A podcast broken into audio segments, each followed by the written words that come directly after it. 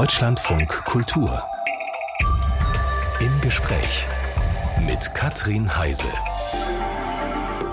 Schönen guten Tag. Unser Gast heute heißt Thomas Dothan Dreifuß. Er ist Autor und Lyriker. Und ich habe in einem seiner Gedichte, im Gedicht Babel, nämlich folgende Zeile gelesen, die wollte ich Ihnen mal vorlesen. Poesie ist Mord, sie schneidet, kerbt Ritzen wie Abgründe in die Wirklichkeit.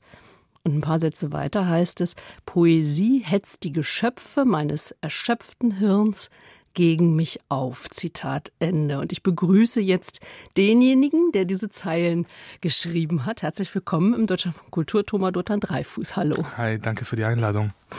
Poesie muss aufrütteln, lese ich daraus. Muss aufrütteln und soll durchaus auch wehtun. Diese Zeilen, diese Lyrik habe ich eigentlich ursprünglich auf Hebräisch geschrieben. Das ist in dieser Anthologie heraus erschienen, die heißt, was es bedeuten soll. Und es wurde ins Deutsche übersetzt. Und zwar, äh, Lyrik schreibe ich bis heute noch auf Hebräisch. Ein bisschen mehr in den letzten Jahren auch auf Deutsch. Habe ich auch ein bisschen veröffentlicht auf Deutsch, aber im Grunde, da kann ich noch nicht wirklich in Deutsch auf Deutsch schreiben, weil äh, es kommt mir immer noch so schwierig vor wohingegen Sie Ihren Roman, auf den wir nachher kommen, Birobijan, genau. auf Deutsch geschrieben haben. Aber wie ist das, wenn Sie jetzt die Zeilen auf Deutsch hören? Komisch, ehrlich gesagt. Es war auch komisch, es am Anfang zu sehen. Es ist komisch, weil dieser Schmerz, den ich da beschreibe, ist ein, äh, ein sehr intimes Schmerz den ich heute auch auf Deutsch erleben kann, aber damals war es nur auf Hebräisch, genau. Mhm. Ich hatte ja das Gefühl, dass eben, also sie, dieses ganze Gedicht spricht ja dafür, dass Poesie eben wehtun muss, Wunden ja, Wunden auf keinen Fall verschließen sollte, sondern tatsächlich den Finger in die Wunde, sagen wir ja äh, auf Deutsch, den Finger in die Wunde legen. Aber kann Poesie auch trösten? Es kann auch trösten. Es gibt auch Poesie, die tröstet, oder? Ich glaube, in meinem Fall, es tröstet nicht unbedingt. Deshalb finde ich das auch sehr, sehr schwierig, in schwierigen Zeiten Poesie zu schreiben. Ich schreibe mhm. eher Prosa in den letzten Jahren und ich schreibe Poesie, wenn, wenn alles gut läuft sozusagen. Mhm. Dann kann ich das mir erlauben, ein bisschen Poesie zu schreiben. Wenn ich das jetzt versuche, dann wird es ein bisschen zu viel glaube ah, ich. Das wollte ich Sie nämlich fragen. Sie leben in Berlin, Sie sind jüdischer Israeli. Ich wollte Sie fragen, was Sie in dieser aufgewühlten Zeit tröstet. Was mich tröstet, ist meine Tochter wahrscheinlich. Mhm. Genau. Was noch? Ähm, nicht viel, ehrlich gesagt. Aber die Tatsache, dass ich nicht allein bin in meinen Gedanken, in diesen Gedanken, in verschiedenen Gedanken, das tröstet. Also ich habe eine Community um mich herum. Ich habe Leute, die mir auch viel, viele Liebe schenken und zeigen und das ist, äh, ja, das tröstet mich mhm. gerade diese Tage. Sagt hier der Autor und Lyriker Thomas Dotan Dreifuß über Israel und Palästina werden wir natürlich reden in diesem Gespräch. Über Antisemitismus wollen wir reden, aber eben auch mhm. über sein Werk hier im Deutschlandfunk Kultur. Zu Gast der Schriftsteller Thomas Dothan Dreifuß. Anfang Oktober 2023, da bereitete er sich gedanklich auf die Frankfurter Buchmesse Mitte Oktober vor. Da wollte er seinen Debütroman Biro Bijan dem breiten Publikum so richtig bekannt machen. Der war nämlich schon überall sehr gelobt worden, war sogar schon auf der Longlist zum Deutschen Buchpreis. Also beste Voraussetzungen stelle ich mir vor für viele interessante Gespräche, viele Lesungen auf diesem Literaturevent. Und dann kam der 7. Oktober und das von der Hamas verübte Massaker in Israel. Thomas Dothan Dreifuß, was hat sich für Sie seitdem verändert? Alles. Also ich glaube, ich hatte eigentlich nicht viel geplant auf der Buchmesse und habe dann im letzten Moment plötzlich wegen dem 7. Oktober viele Veranstaltungen, die damit zu tun haben, erstmal also es gab eine Panel-Diskussion mit Meron Mendel und äh, Doron Rabinovici und ich glaube, dort habe ich zum ersten Mal diese Gedanken geäußert, dass es hat für uns alle geändert, weil die Sicherheit Israels hat es auch für uns Jüdinnen und Juden die äh, Möglichkeit gegeben, auch anderswo zu leben. Mhm. Also wir können auch hier in Berlin oder in London oder in Paris leben, weil wir wüssten, es ist ein allerletzter Fall, wenn es hier auch morgen wieder die Geschichte wiederholt, dann können wir alle alles einpacken und äh, nach Israel gehen. Und das können wir nicht unbedingt mehr sagen, weil Israel einfach durch diesen Massaker nicht mehr so sicher oder es wäre ein bisschen komisch zu sagen, dass es ein sicherer Ort ist für uns. Mhm. Äh, was noch dazu geändert ist, ist auch ein großer Riss in der Community von Freundinnen und Freunden um mich herum, jüdisch wie nicht jüdisch, natürlich mhm. entlang der Meinungen zu dem Konflikt. Sie haben jetzt auch gesagt, ich habe irgendwo gelesen, als Sie auch das öfter sagen hören, dass Sie als linker israelischer Jude sehr einsam sind seitdem. Ja, also am Anfang war das wirklich Einsamkeit. Einerseits mit den Unterdrückten zu solidarisieren, die sowohl am 7. Oktober die Israelis waren, als auch danach die Palästinenserinnen waren. Und es wird überall erwartet, dass man eine Seite wählt und nimmt. Entweder oder. Und mittlerweile haben wir gesehen, wie, wie Menschen Massaker rechtfertigen, ähm, den Massaker von Hamas an Israelis oder bestimmte Rhetorik, die auf bestimmten Verbrechern, äh, Kriegsverbrechen aufrufen, auf Palästinensern. Und wenn man sagt, ich lehne das ab, sowohl das ab als auch diese ab, dann ist man ziemlich einsam.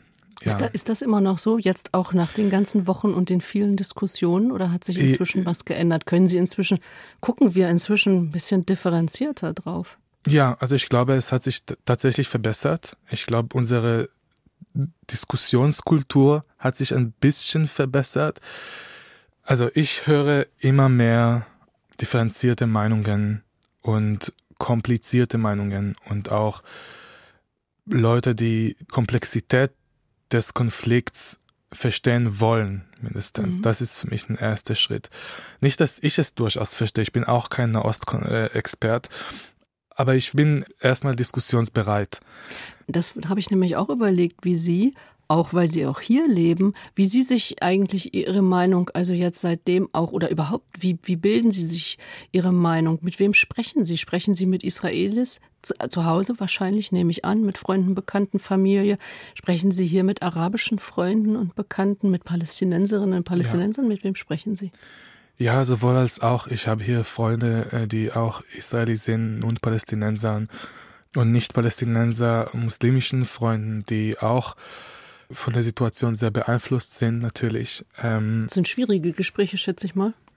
Ja, es ist ein, schwierige, ein schwieriges Gespräch, aber es muss diesen Gespräch geben, weil äh, nicht zu sprechen ist natürlich noch, macht die Situation noch schlechter. Und die die Erfahrung von jeder Seite zu kapieren ist ein ersten Schritt, glaube ich. Ich bin ein großer Fan von Dialog im Endeffekt. Ich glaube, es klingt irgendwie selbstverständlich, aber es ist überhaupt nicht. Es, wir sehen gerade, wie unsere Angst, unsere echten Angst vor Antisemitismus ähm, auch oft instrumentalisiert wird und wie Antisemitismus und antimuslimischer Rassismus gegeneinander gestellt werden. Und das wird durch Dialog aufgelöst, glaube ich, im Endeffekt. Sie haben ganz am Anfang, das fand ich sehr beeindruckend, Sie haben ganz am Anfang, also kurz nach dem 7. Oktober gesagt, dass Sie aber in den Tagen nach dem 7. Oktober nicht in der Lage waren, so ein Gespräch zu führen. Also Sie haben ja. das auch zugegeben. Das, das finde ich auch wichtig, dass man sich erstmal auch wahrnimmt, wie, wie geschockt oder wie hilflos oder wie unfähig man aber auch manchmal ist, selbst für einen Dialog, den man richtig und wichtig findet. Ja, auf jeden Fall. Ich glaube, das ist auch der Effekt äh, des Terrors im Endeffekt. Also, mhm. Uns stumm zu machen. Ähm, ja, und, mhm. äh, und das sieht man ganz gut, wenn man in Israel wirklich guckt, was da in der Gesellschaft passiert. Es ist eine, eine Gesellschaft, die eine Trauma erlebt hatte und großteils immer noch nicht fähig ist, eine Diskussion darüber zu führen also eine richtige Diskussion über die Art und Weise, wie, wie wir damit beschäftigen sollen, wie wir damit umgehen sollen.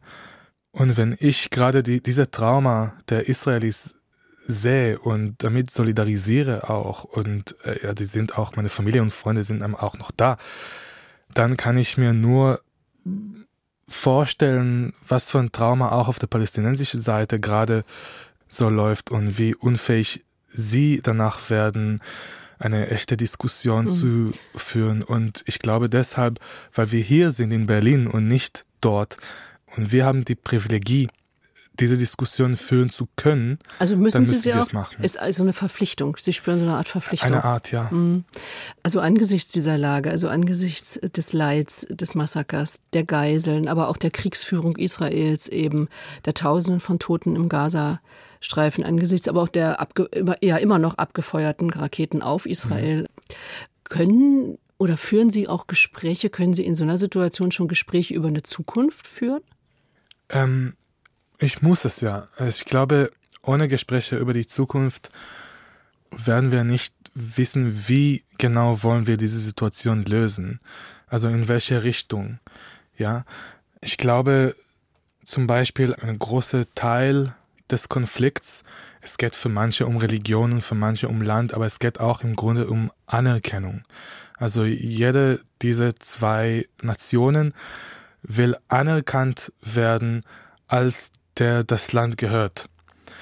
Und wir müssen, wir müssen uns fragen, wie wir diese Bedürfnis auf Anerkennung beantworten können, ohne dass es irgendwie zu Konflikt kommt. Und warum führt es zu Konflikt, wenn wir sagen, okay, beide haben Recht auf diesem Land? Mhm. Warum muss es zu, zu Gewalt führen? Wie können wir das machen ohne? Also wir müssen ein bisschen kreativ da sein. Und die Kreativität wird sicherlich noch lange Zeit ja, brauchen, um Leider. überhaupt zum Tragen zu kommen. Ja. Der Autor und Lyriker Thomas Dotan Dreifuß schreibt auf Hebräisch und Deutsch, haben wir ja eben auch schon drüber gesprochen. Geboren ist er 1987, aufgewachsen in Haifa. Welche Sprachen haben eigentlich in Ihrer Kindheit eine Rolle gespielt? Hebräisch. Nur Hebräisch. ja. Ich habe Sie mal sagen hören, dass Ihre Großeltern aber auch Polnisch ja. und Jiddisch gesprochen ja. haben, aber nicht mit Ihnen. Nicht mit mir. Für mich ist es natürlich die Muttersprache meiner Großeltern. Die war aber in Israel nicht so gern öffentlich gesprochen. Das, das, es gab ein bisschen so einen Konflikt zwischen Jiddisch und Hebräisch. Mhm. Hebräisch als die neue nationale Sprache, die uns alle vereinen sollte. Und Jiddisch als genau das Gegenteil, äh, Sprache der Diaspora, Sprache des alten Bildes des Juden sozusagen, der europäische und, und, und so weiter und so fort. Und das passte dem Projekt des Staats Israels nicht und deshalb haben viele zwar ihre Muttersprache nicht äh, auf ihre Muttersprache nicht verzichtet, aber mhm. äh, zu Hause gesprochen eher und nicht auf der Straße äh, und das war auch im Jüdischen der Fall. Aber auch eine komische Situation, oder? Sehr. Also Ihre Großeltern, jedenfalls einige Ihrer Großeltern sind Holocaust-Überlebende? Drei von vier. Drei ja. von vier. Mhm. Dieses Jiddisch und Polnisch haben Sie dann eben immer nur, wenn überhaupt, geflüstert gehört und hier in Deutschland dann kennengelernt? Also Jiddisch? Jiddisch habe ich hier kennengelernt, also habe hab ich gelernt, aber ich hatte immer so einen, einen, einen kleinen Interesse daran und habe auch bei, ich weiß jetzt, ich habe jetzt keine konkrete Beispiele im Kopf, aber ich habe damals, als ich Deutsch gelernt habe, bei vielen Worten plötzlich, ach, das kenne ich eigentlich. Doch schon mal gehört. genau, schon mal mhm. gehört. Haben Sie noch genau. mit Ihren Großeltern sprechen können, Jiddisch? Also wo haben die mitbekommen noch, dass Sie äh, Jiddisch lernen? Nein, leider war ich zu spät mit dem, mhm. mit dem Jiddisch lernen. Vielleicht war es auch der Grund, warum ich das gelernt habe, als Sie äh, gestorben sind. Mhm. Ähm, als Sie in, noch in Israel gelebt haben, also als Kind, Jugendlicher, welche Rolle hat eigentlich der jüdische Glaube gespielt in Ihrer Familie? Ähm, gar nicht. es ist auch ziemlich häufig bei Holocaust-Überlebenden, dass sie den Glauben verloren haben. Auch die von ihnen, die aus religiösen Familien stammen, kamen nach Israel nach dem Krieg ungläubig. Mhm. Und ich bin sehr, sehr säkulär aufgewachsen, was in Israel äh, habe ich das Gefühl, war damals mindestens ganz normal. Also ich, ich, ich sage immer, ja, ich habe nicht wirklich, nichts wirklich äh, im Judentum verstanden, weil ich aus Israel komme. Also da. das ist keine Begründung. Äh, ja, also ich verstehe das äh, Judentum, weil so, ich aus Israel bin. Also genau, das Judentum ist einfach so selbstverständlich dort. Alle sind äh, Judinnen und Juden, dass man hat gar kein Bedürfnis irgendein. Aber hier in Berlin habe ich erstmal eine, es wurde ein Interesse in mir erweckt. Mhm. Würden Sie denn jetzt sagen, Sie sind gläubig? Ich bin nicht gläubig, aber ich kenne mir besser aus mit, der, mit dem jüdischen Glauben. Mhm.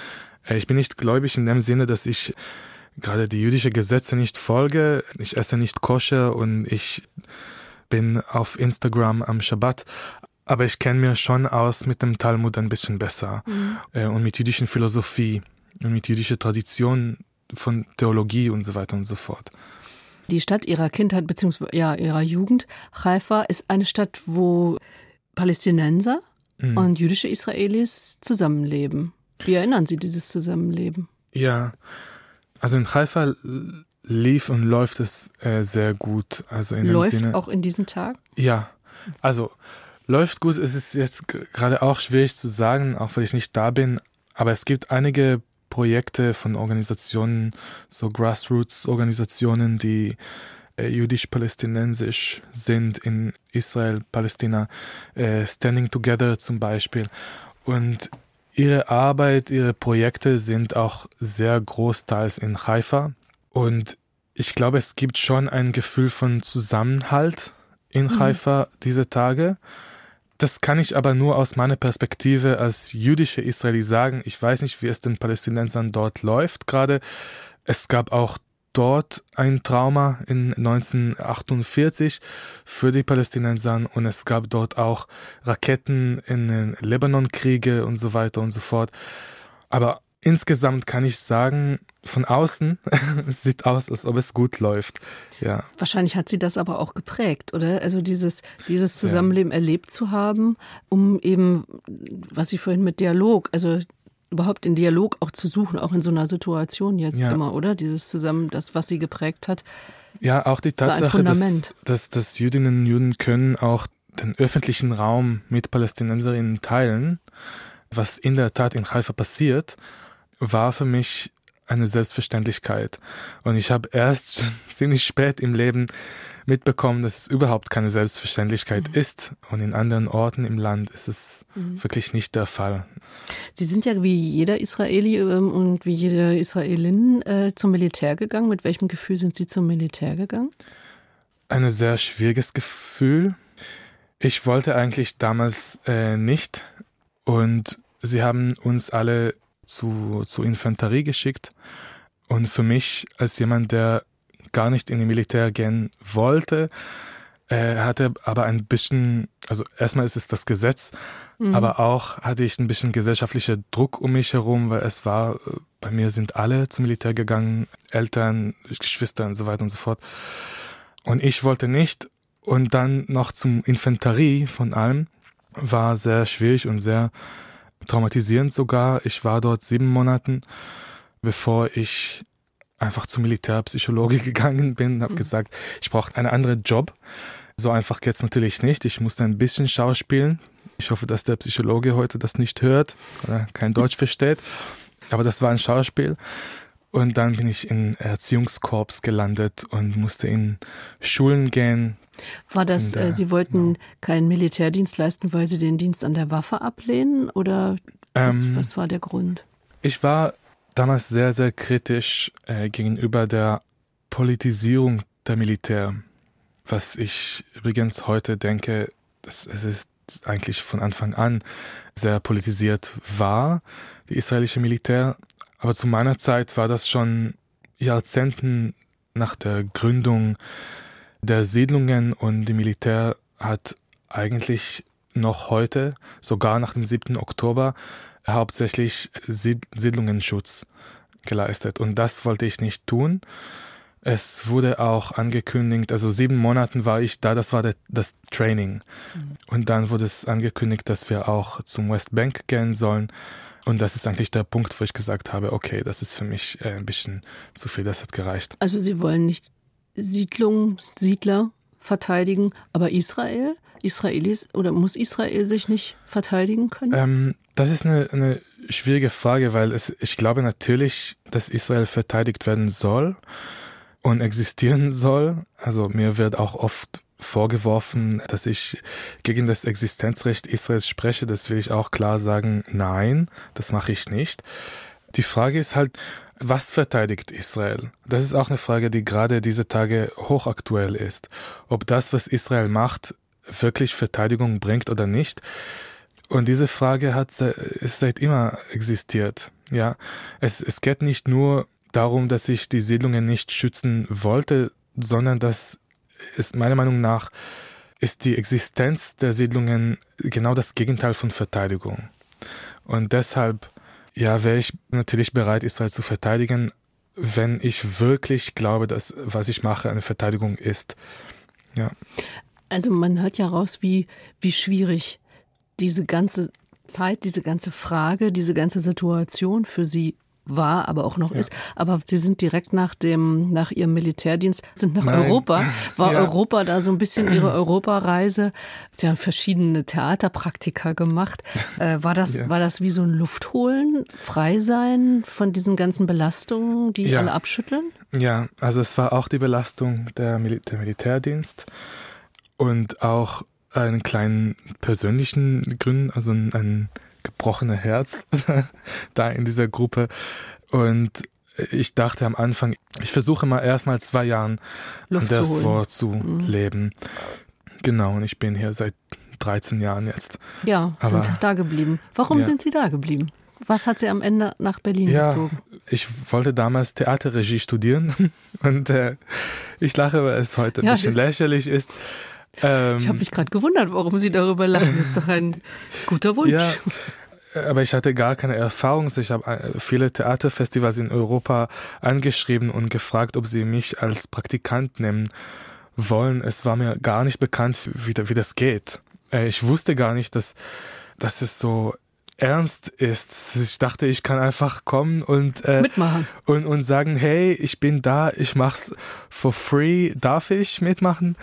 Und tatsächlich haben einige Ja gesagt, das kannst du. Und ich habe eine kleine Route so gemacht, vom Süden bis Norden äh, Europas. Und ähm, ich habe in dieser Reise so unoffiziell, sage ich mal in Anführungszeichen, einen Ort ausgesucht, wo ich wohl genug fühle, um zwei Jahre jetzt zu verbringen. Und es war im Endeffekt entweder Budapest, Berlin oder Helsinki. In, in so Un unterschiedliche genau, Orte. Sehr. Aha. In Ungarn gab es die Wahlen und Orban wurde gewählt. Dann, äh, Schied also dann. Äh, genau, dachte ich mir vielleicht nicht.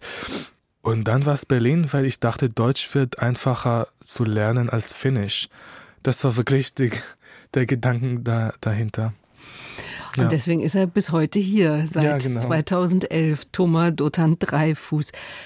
Eine jüdische Gemeinschaft, die nicht vom Antisemitismus bedrängt ist. Diese Utopie hat er in seinem Roman Birobidjan geschaffen und dazu kommen wir gleich.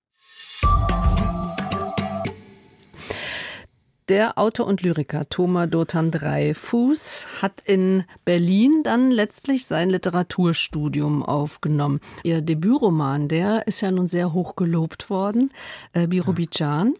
Der hat gleich auf der Longlist zum Deutschen Buchpreis gestanden. Sie entwerfen darin eine jüdisch-sozialistische Gemeinschaft an der russisch-chinesischen Grenze. Die hat es ja auch tatsächlich gegeben unter Stalin. Aber im Gegensatz zu der tatsächlichen ist äh, die Gemeinschaft im Roman, hat die funktioniert. Warum hat die bei Ihnen eigentlich funktioniert? Ich glaube, als ich zum ersten Mal von Birobidzhan gelesen habe, klang es mir merkwürdig und ich dachte erstmal, natürlich ist es gescheitert. Natürlich ist es gescheitert, weil Jiddisch kann keine Sprache von einem Territorium sein. Es ist eine Sprache, die inhärent jedes Territorium für sich ablehnt. Aber dadurch, dass es paradoxal ist, dass Jiddisch die Amtssprache ist, kann es in der Literatur existieren. Ja, das ist ein, ein Gedanken von einem, von einem Literaturwissenschaftler sozusagen. Wie kann ich diese Paradox in der Literatur kreieren? Und dadurch, dass dieser Ort, dass dieser Ort so paradoxal ist, es beeinflusst auch andere Aspekte mhm. dieses Ortes im Roman, also wie die Zeit dort verläuft und die ökonomische System und so weiter und so fort. Geld existiert, aber alle haben gleich viel Geld. Genau. Und wenn jemand mal mehr Geld bekommt, weil er zum Beispiel von einem Außenstehenden Geld zugesteckt bekommt, hat er ein unglaublich schlechtes Gewissen, ja. versucht es zu verstecken. Oder die Armen zu helfen. Also äh, nicht alle haben das Gleiche, aber der Ort, die Stadt hat immer die gleiche Menge. Und deshalb, wenn jemand plötzlich sehr viel hat. Es bedeutet unbedingt, dass jemand sehr wenig hat. Und dann muss man diese, diese Person suchen und ihn oder ihr helfen, zum Abendessen einladen oder was weiß ich. Also genau. Ungerechtigkeit genau. muss unbedingt ausgeglichen werden, Ungleichheit. Es wird ausgeglichen, aber nicht durch Geld, es wird durch mhm. Empathie ausgeglichen. Ja, jetzt haben Sie gesagt, Sie haben ein Paradox eigentlich entworfen. Äh, das Paradox ist, dass äh, Jiddisch die Amtssprache ist. Ich glaube, dass Jiddisch ist eine Sprache, die sehr gut zeigt, was die diasporische Judentum eigentlich in meinen Augen ist. Es ist etwas, was einerseits nicht zur Hegemonie gehört, andererseits nicht eine ganz klare Minderheit. Also Jiddisch zum Beispiel, es ist, es ist kein Deutsch, aber es ist auch nicht eine Sprache, die man sehr einfach aufzeigen kann und sagen, das ist eine Sprache einer Minderheit. Das ist nicht Deutsch. Ja, also ist einerseits nicht Deutsch, andererseits nicht nicht Deutsch. Und deshalb ist diese ganze Struktur von Sprache eines Ortes, Amtssprache. Äh, es gibt wir und es gibt sie. Wir, die die Sprache der, der Polis reden und sie, die andere, die, also Polis im griechischen Sinne, der Gemeinschaft und sie, die andere Sprachen haben, andere Kultur haben, die unsere Gäste sind. Diese Struktur zerfällt hier ein bisschen durch diese Gemeinde, diese Community, die sowohl hier als auch da gehören. Das heißt, das ist diese Utopie, die Sie da auch entwickeln. Ich habe ja gesagt, es gab oder es gibt Birobidschan. Waren Sie jemals dort? Ich war nie da. Mhm. Ja, und ich, war, ich weiß nicht, wie Sie darauf reagieren, aber ich weiß, dass es, es wird gerade eine Rezension darüber geschrieben in der Birobidjaner Stern auf Jiddisch, Na, genau. Also mindestens eine Person in Birobidjan hat es gelesen. Na, da bin ich gespannt, was ja, da für eine Reaktion auch. kommt. Weil viele Leute, glaube ich, sind auch auf Sie zugekommen und wollten eigentlich mehr über das reale Birobidjan erfahren, ja. dachten das in dem Roman, aber das ist halt Fiktion. Ja, es war auch am Anfang in irgendwelche Zeitung geschrieben, das ist eine historische Roman und das war falsch und dann kamen aber viele zu Lesungen und wollten was über Birobidjan wissen und sind auch ganz verärgert mhm. äh, rausgegangen und gesagt, so war es doch nicht. Also es geht um Sprache, um dieses die und wir, also immer der andere ja. und wir. Es geht ihnen um die Diskussion eigentlich des Nationalstaates. Ja, ähm, auf jeden Fall. Also ich bin zum Beispiel letzt, äh, neulich gefragt zu dem Buch und 7. Oktober. Also, die, genau, also wie man das jetzt liest. Ich habe ich habe es natürlich davor geschrieben und veröffentlicht, das ist seit Februar da, äh, letztes Jahres. Und ich hatte das nicht im Kopf, aber es ist ein, schon ein, eine Kritik an der Nationalstaat ein bisschen ich glaube, von einer klaren jüdischen Perspektive. Ja. Also Sie haben es vorher geschrieben, aber ist die Utopie, die Sie entworfen haben, vielleicht eine, die jetzt nach dem 7. Oktober noch gültig ist oder vielleicht erst recht? Auf jeden Fall. Ich glaube, das, was hier beschrieben ist, ist eine jüdische Heimat. Nicht unbedingt eine Stadt, aber eine Heimat. Und davon spricht zum Beispiel äh, Hannah Arendt schon Ende der 40er, wo sie sagt, äh, die Jüdinnen und Juden, die brauchen eine Heimat, aber nicht unbedingt einen Staat. Es ist schon eine, eine interessante Debatte, wie kamen wir dazu eigentlich, dass ein Volk oder eine Nation kann sich nur dadurch selbst, bestimmen, dass sie einen, einen Staat haben? Und was bedeutet diese Aussage für die, die hier nicht souverän sind, in Anführungszeichen, also Migranten oder Leute, die nicht zu dieser Gemeinschaft gehören, die wir als wir bezeichnen? Und ich glaube, dass es, es gelingt, vor allem in Birobidjan, weil sie so weit weg sind, dass sie sich auch nicht fühlen, als ob sie gerade eine Minderheit, eine marginalisierte Gruppe innerhalb einer, einer größeren Mehrheitsgesellschaft. Obwohl sie das vielleicht sind, es fühlt sich gar nicht so an, weil sie einfach so weit weg sind. Das ist nicht zu spüren. In der Realität ist es natürlich ein bisschen komplizierter. Aber dazu kann man ja eben ähm, dieses literarische Experiment wagen. Ja, dazu eben. haben Sie es ja gemacht. Sie haben sich mit dem, worüber wir eben kurz gesprochen haben, auch ähm, noch anders ausführlich beschäftigt, eben mit Sprache und mit dem Ausschließenden von Sprache. Es gibt ein Buch von Ihnen, das ist, glaube ich, Ihre Masterarbeit letztlich, die veröffentlicht worden ist. Das heißt Meine Forschung zum O. Sie sind ein Mann der Sprache und des Wortes und dann lese ich da in der Unterzeile ein Versuch, Sprache zu verlernen. Sagen Sie, ja. der, der von Sprache lebt. Warum wollen Sie Sprache verlernen? Ja, also Sprache nicht in dem Sinne, dass wir jetzt nicht mehr reden können, aber ich glaube in dem Sinne, dass wir auch anerkennen, wie die Sprache uns begrenzt. Sprache im Endeffekt ist kategorisieren. Wir kategorisieren die Welt in Worte und Sätze und grammatikalische Kategorien. Also wir ja. haben eine Absprache getroffen und jemand, der dazu kommt und diese Absprache nicht kennt, ist automatisch ausgeschlossen. Was wäre denn so eine Sprache der Inklusion, also der Gemeinschaft? Ja, und das habe ich auch in Birobidjan viel gemacht zum Beispiel. Ich habe Idiomen und Redewendungen aus dem Hebräischen einfach übersetzt. Ich habe Worte neu erfunden, also deutsche Worte miteinander so verknüpft, die man normalerweise nicht verknüpfen soll soll, auch in Anführungszeichen. Ich glaube, wir müssen uns ein bisschen lassen, mehr mit der Sprache zu spielen. Ja. Und unser Gast hier, der Autor und Lyriker Thomas Dothan Dreifuß, erlaubt es sich, mit Sprache zu spielen oder auch mit Gedanken, mit, Utopie, mit Utopien zu spielen. Sie hören ihn hier im Deutschlandfunk Kultur. Derzeit wird ja über eine neue Förderrichtlinie des Berliner Kultursenators diskutiert. Fördergelder gibt es in Zukunft nur noch nach Bekenntnis zum Antisemitismus. Wie Thomas Dothan Dreifuß darüber denkt, das erfahren wir nach der Musik. Sie leben jetzt seit 13 Jahren in Deutschland, also in Berlin.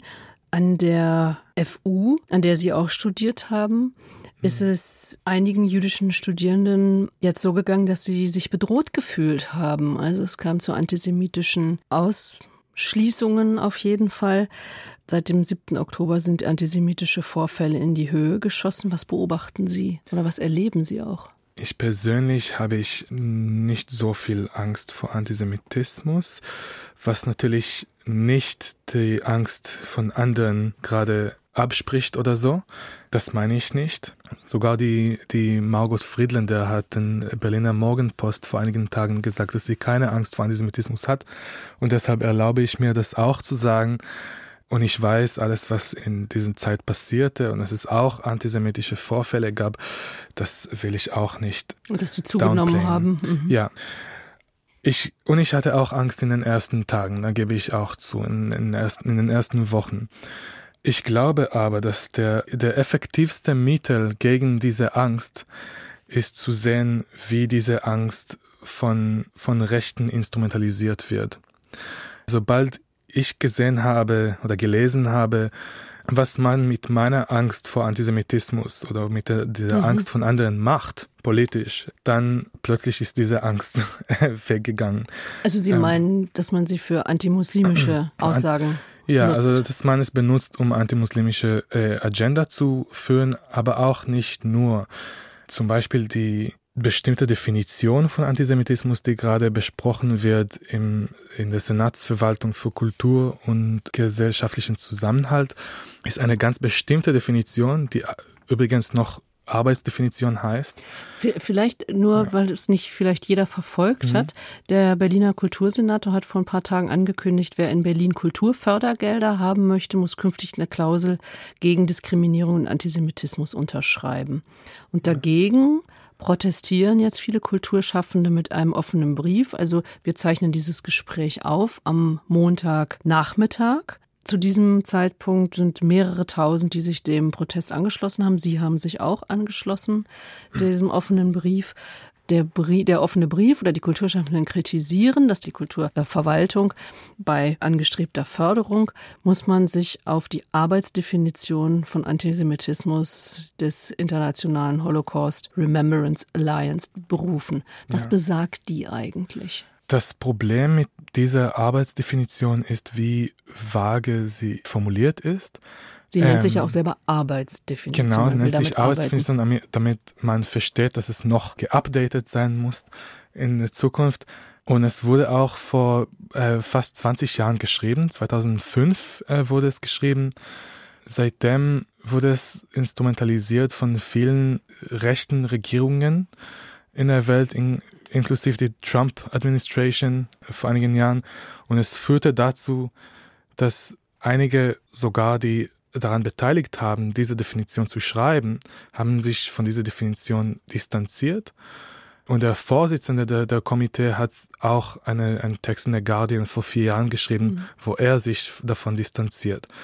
Und es ist auch wichtig zu sagen, es gibt noch andere Definitionen von Antisemitismus. Aber wir müssten ja. jetzt vielleicht mal verstehen, warum ist denn das ein Problem, sich gegen Antisemitismus auszusprechen in einer bestimmten, wie auch immer, jetzt äh, gearteten ein, Definition. Das ist natürlich kein Problem, gegen Antisemitismus zu sprechen. Ich spreche auch gegen Antisemitismus.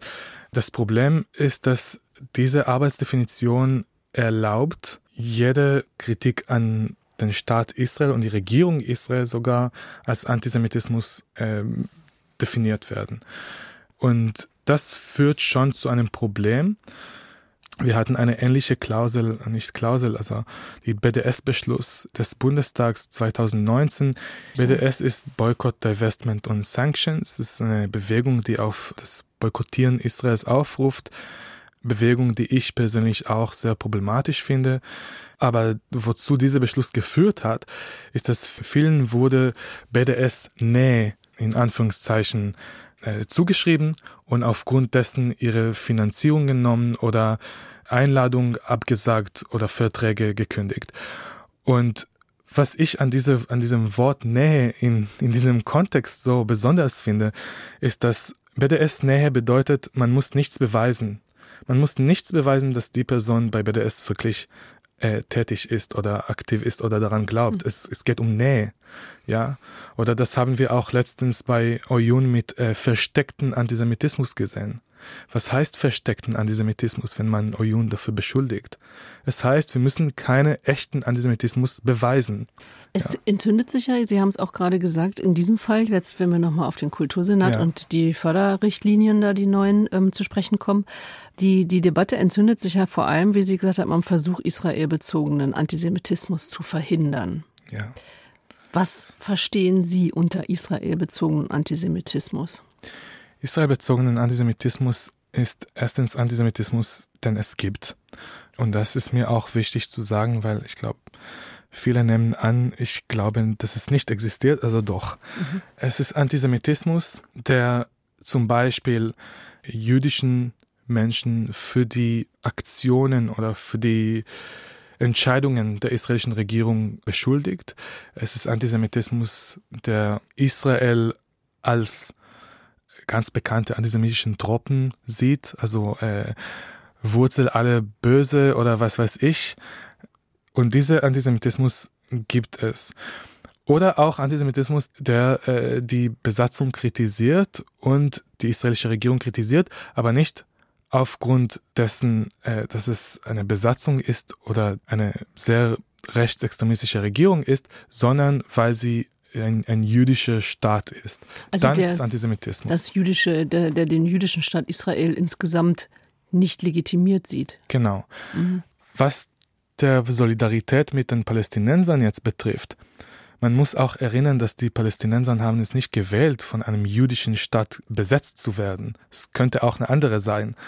Also wenn sie dagegen demonstrieren zum Beispiel, frage ich mich, demonstrieren sie dagegen, weil Israel ihre Familien in Gaza und in Westbank besetzt oder weil Israel ein jüdischer Staat ist. Und wenn es, weil es ihn besetzt, dann es gilt für mich nicht als Antisemitismus. Und diese Unterscheidung macht diese neue Definition, diese Arbeitsdefinition nicht. Deshalb ist es ein Problem. Ich bin im Grunde nicht dagegen, dass, dass wir äh, sicher sind, dass Leute hier nicht Antisemiten sind äh, und dass wir Antisemiten äh, die Staatsangehörigkeit nicht geben. Ich bin im Grunde nicht dagegen. Ähm, ich frage mich nur, warum es keine echte Diskussion über, darüber gibt, wie wir gerade Antisemitismus definieren. Überlegungen hier im Deutschlandfunk Kultur von dem Lyriker und Autor Thomas Dothan Dreifuß. Zum Schluss fällt noch mal so ein persönlicher Blick. Woran arbeiten Sie zurzeit eigentlich, wenn Sie zum Arbeiten kommen und nicht hm. Interviews geben müssen? Ja, ich arbeite gerade an meinem, an meinem nächsten Roman. Er soll irgendwann nächstes Jahr erscheinen. Und also dafür habe ich auch ein schönes Stipendium im Turm in, im Mai in Bayern. Stimmt, äh, Sie haben ein Stipendium in Sulzbach-Rosenberg genau. bekommen, wo Sie in einen Turm ziehen werden. Ja, ich werde einen Monat in einem Turm leben äh, und so Hölderlin-mäßig.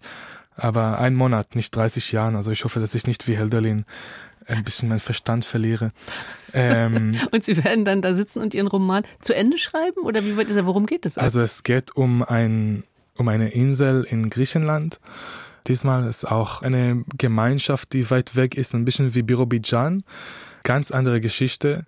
Na, dann wünschen wir Ihnen ab äh, Mai auf jeden Fall äh, im Turm die Ruhe, dass Sie in vier Wochen dann auch den Turm mit einem wunderbaren Ergebnis verlassen können. Vielen Dank.